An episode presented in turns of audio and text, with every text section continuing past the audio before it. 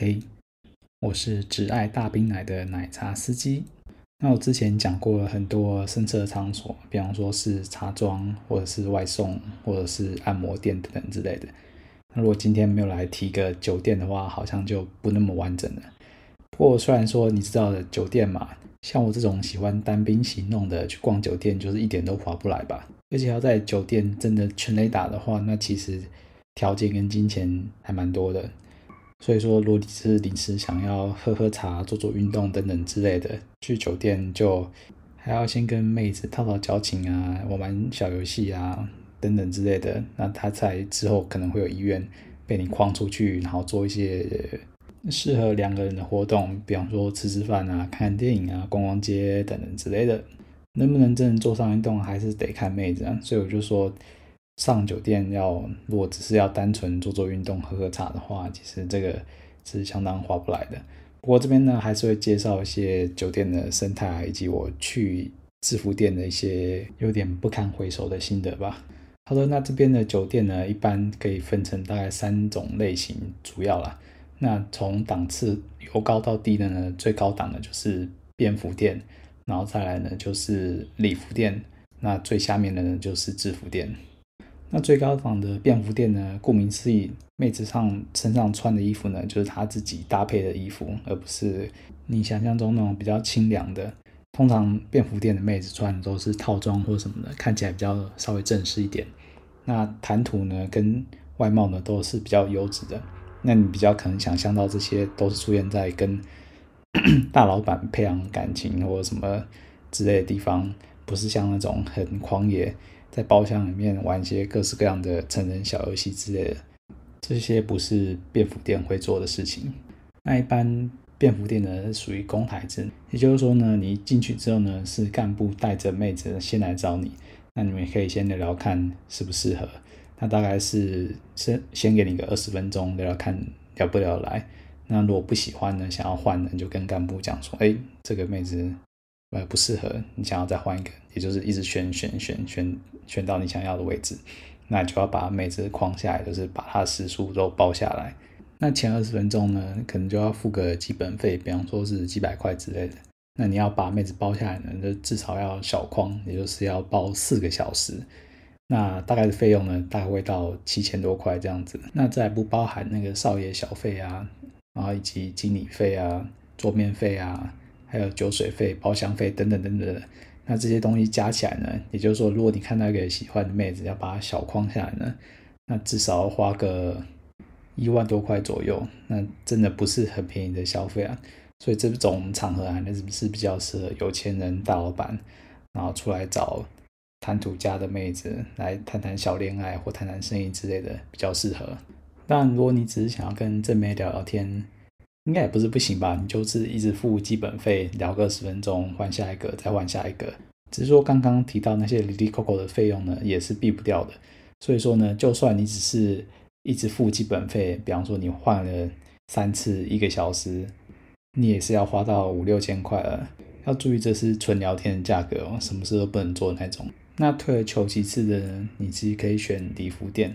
那礼服店呢？顾名思义，就是妹子身上穿着小礼服，那跟便服店比起来呢，就没有便服店的那么的正式。那一般呃礼服店的妹子呢，长相跟身材也是会有一定的要求的，只是整体的气质跟谈吐呢，可能就没有办法跟便服店比较了。那礼服店呢，采取的是识台制的，也就是说，他一开始呢，你进包厢之后呢，那就会让你。选妃就是少爷会把所有现在有空的妹子都叫出来，然后就先挑选好你要的妹子，然后再进去包厢里面消费。那这边就不像便服店呢，是需要一次要框就要框四个小时。那这边我记得你其实可以消费一两小时，其实也是可以的。那整体消费金额呢，就不会像到便服店那样子会需要到这么多。话虽如此啊，你在礼服店的花费，比方说两个小时，其实也不算太便宜。啊、呃，因为礼服店的一个小姐的基本费，比方说是一千七，那又要加上一些哩哩抠抠费用、包厢费、呃桌面费、少爷费等等之类的，加一加，那如果两个小时的消费，其实也要快七千块左右了。那这还不包含酒水之类的费用。那礼服店的尺度呢，比便服店再稍微大一些些，你可以在里面跟妹子亲亲吻啊，或者是卡卡油啊之类的，谈谈小恋爱。但要什么零点三、零点五之类的等等的，这个就不是在礼服店的范畴。一般而言，如果你就是想要找些刺激的，那你就是选择制服店了。那虽然制服店是在这三种类型的酒店里面素质是相对比较没那么好的，但它就是最敢玩的。像我等一下分享制服店的经验，它就是已经有送了就是零点三的服务跟上空秀了。那这些可能才是大家印象中比较熟悉的酒店的文化，就是会玩一些变态的小游戏啊，然后妹子尺度很大啊。那制服店的消费也是最平价的。但就算是如此呢，如果是包了两个小时的场呢，那大概也是要花费大概五千多块的。那妹子的费用跟包厢费用呢，通常都比礼服店再稍微低一些。那以上种种原因呢，变成说一般的制服店还是比较普罗大众会去消费的地方，毕竟能享受到的刺激比较多嘛，那费用也比较平价一点。那讲那么多呢，你可能还是会想问说，哎，那酒店的妹子到底能不能享受全套的服务呢？那这个部分呢，第一个当然就是看你的钱钱了，再就是看小姐有没有提供这样的服务。那首先关于钱的部分呢，你如果想要跟小姐有什么进一步的发展呢，你至少一定要先把它框出去，那至少是要小框，就是要把它包出去四个小时以上。那这边四个小时呢，你可能还要留一些时间让妹子回来，呃，打卡收工这样子。一般俗称小框，那比方说制服店的妹子一个小时是一千五，那你就要乘以四，六千块，那就是包出去的基本的费用。那还要额外加小框一千块服务费，跟大框两千块的服务费。那能不能做全套服务呢？还要看妹子愿不愿意配合，有没有提供这样的服务。那据说不是所有的妹子都愿意接呃 S 的服务，这个可以问少爷或直接问妹子。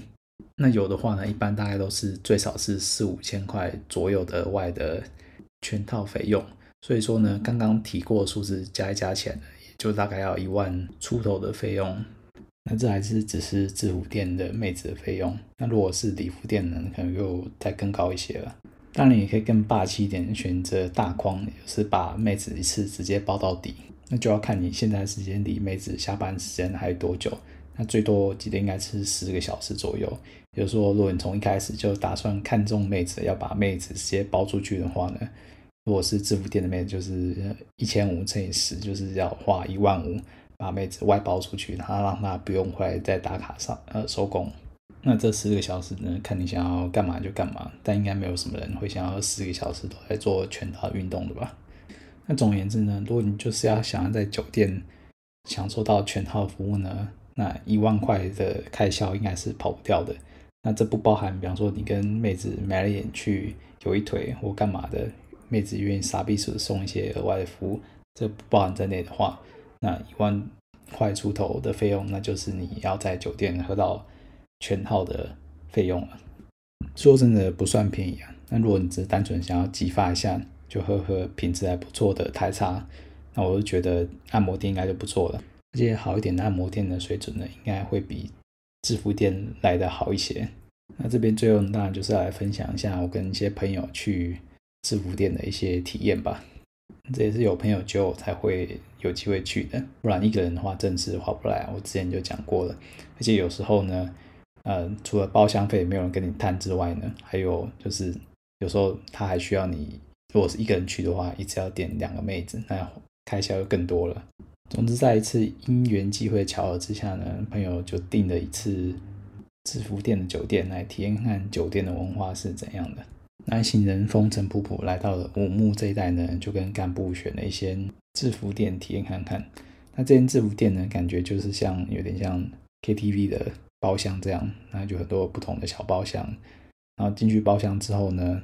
就开始来选妃了，就妹子就是排排站过来，你就慢慢。选择你想要的妹子，那不过我要说的是啊，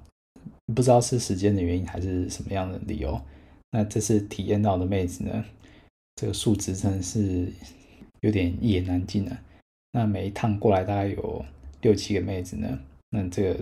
真的是完全挑不下手啊！不要说跟按摩店的妹子比了，这边的妹子呢，比较像是在路上随便抓几个年纪还算轻的妹子就来上工了。那打枪这批之后呢，换到下一批，那更是惊悚，有些甚至是有点龙的等级了。那在几经挣扎之后呢，最后还是勉为其难选了一个有点肉感的妹子。至少比起骨瘦如柴的妹子呢，有点肉感的妹子可能身材可以稍微期待想象，毕竟是匈奴族嘛。那在脸不行的情况下，至少车头灯要够大吧。在就定位置呢，那再就是开场环节啊，就是跟妹子瞎聊啊，玩些小游戏啊，喝喝酒啊，唱唱歌之类的。但这个部分真的是要看人呢，像我这种本来就不是特别会聊天的。你要随便找一个酒店妹子跟你瞎聊，那真的是有点困难了。毕竟两人的生活的习性这么的不同。那妹子本人呢，也不是什么很会聊天的咖，那就只能跟你有一搭没一搭的瞎聊而已。这妹子虽然可以让你搂搂抱抱、吃吃小豆腐等等之类的，但人家毕竟不怎么主动嘛，那有点像是你在抱个大玩偶在那边自己玩，整体感觉呢就特别的没有 feel。那过了一段时间呢，接下来就是他们的重头戏，就是热舞秀跟手枪歌，就是音乐下呢，妹子就上空热舞，然后让你在你身上跳舞啊，看你想要干嘛的，然后最后呢，再用帮你零点三收尾。不过当妹子把上半身的胸罩脱掉之后呢，心里就凉了半截了，因为一开始不是说嘛，就是选了一个围肉的妹子，就希望她的上半身是有料的。不过呢，在脱掉胸罩之后呢，就露出他小臂的原型了。那最惆怅的事情呢，就是你本来以为你牺牲的微露的身材，就是想要换得一些更大的奶茶，就发现牺牲身材就来奶量呢，还是少的可怜。那在这么惆怅的情绪之下呢，之后的零点三当然就不会有什么太多反应了。最后好像就是什么都没没出来，就这样结束了。不过有意思的是呢，毕竟他们大家都是一起弄的嘛。所以，如果你闲得发慌的话，你可以看别的妹子怎么对待你的朋友的，可以挖掘你朋友平时不为人知的一面呢。不过，回到这次制服店体验呢，真的是不堪回首啊。那在过了基本消费时数之后呢，你几个朋友也相当默契的觉得这边应该没有什么再值得待下去的理由了，那于是就赶快结账就出来了。那记得那时候一个人大概摊下来还花了。酒水费加加大概就是三千多块，虽然说不到非常多了，但就是整个消费体验真的是不忍回首啊！要找年轻台妹帮你做零点三，还是老话一句，你就直接去按摩店就好了。除非你就是要享受那种朋友一起做这些糟糕事的分享，以及一起喝酒啊，或玩一些尺度比较大的小游戏等等，那这个可能就不是按摩店能提供的。好，那以上就是我对酒店的一些基本的介绍呢，以及我在制服店的一些惆怅体验。那以上这些消费呢，都是以五木以待为主。那如果你在其他县市呢，消费理论上一定是比这边还更便宜的一些。所以如果你发现你去了某间外县市的酒店，就发现价格贵蛮多的，那你最好是祈祷它的品质要非常非常的好。那今天的分享呢，就到此为止，我们下次再发车喽，大家拜拜。